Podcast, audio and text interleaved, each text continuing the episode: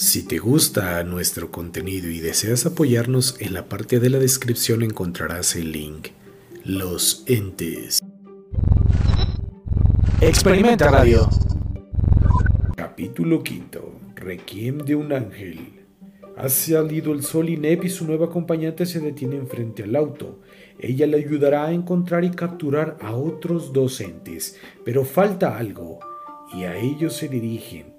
Con una leve mueca, Neb comprueba que ella lo entiende y avanzan lentamente. Mientras se alejan del auto, Neb mira a su alrededor en las callejuelas de un mercado. Algunas escenas dan asco y otras que simplemente no lo sorprenden. En una dimensión donde todo tiene un precio y la naturaleza de los seres ha sido corrompida. Él sabe de costos, pero también de juegos. Sabe que alguien ya ha hecho el trabajo sucio y que si se mueve con astucia sus piezas pronto tendrá lo que tanto desea. Entre tanta muchedumbre tétrica identifica con una mirada a un chico extraño y a una mueca de satisfacción se dibuja en su cara de Neb. Sabe que ha encontrado al intermediario que ayudará a que el ángel que cazará a los rebeldes. Mira sobre su hombro y le dice a su acompañante en voz baja la noche será nuestra aliada. La oscuridad se extiende y su manto sobre la ciudad, opacando las siluetas de la gente. Neb y ella se abren paso entre los recóndidos de ese mercado. De pronto ocupan un pequeño recoveco y mira a la chica a los ojos y ella siente con la cabeza al mismo tiempo que Neb coloca esposas en su muñeca. Neb se acerca al oído de la chica y le susurra, Furo, la mirada de ella cambia y aparecería que su piel también cobra un tono rojizo. Caminaban unos cuantos metros más y se encuentran con el joven extraño que habían observado durante la mañana. Él les sonríe y con un ademán les indica que lo sigan.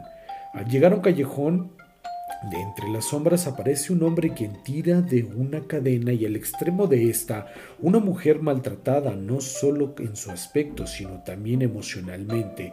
Sus ojos denotan temor y a la vez odio. Neb mira de reojo y pregunta al hombre, ¿cómo lo conseguiste?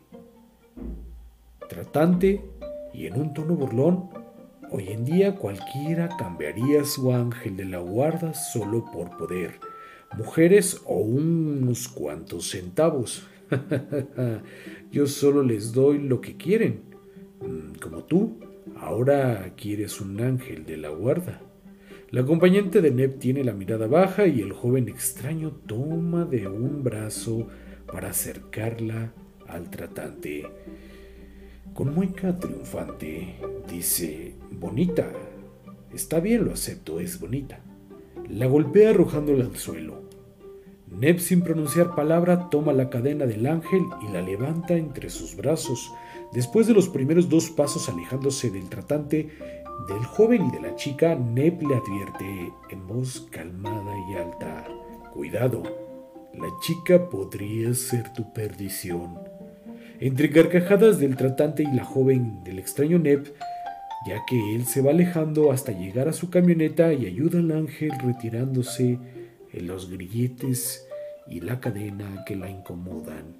Esto sucede dentro del auto. Se escuchan pasos acercándose a ellos. Al fin la chica abre la puerta de la camioneta y se sube. Se limpia un poco de sangre de la cara con la manga de la blusa y con un bostezo fingido le dice a Neb, Vámonos. Ya estoy aburrida.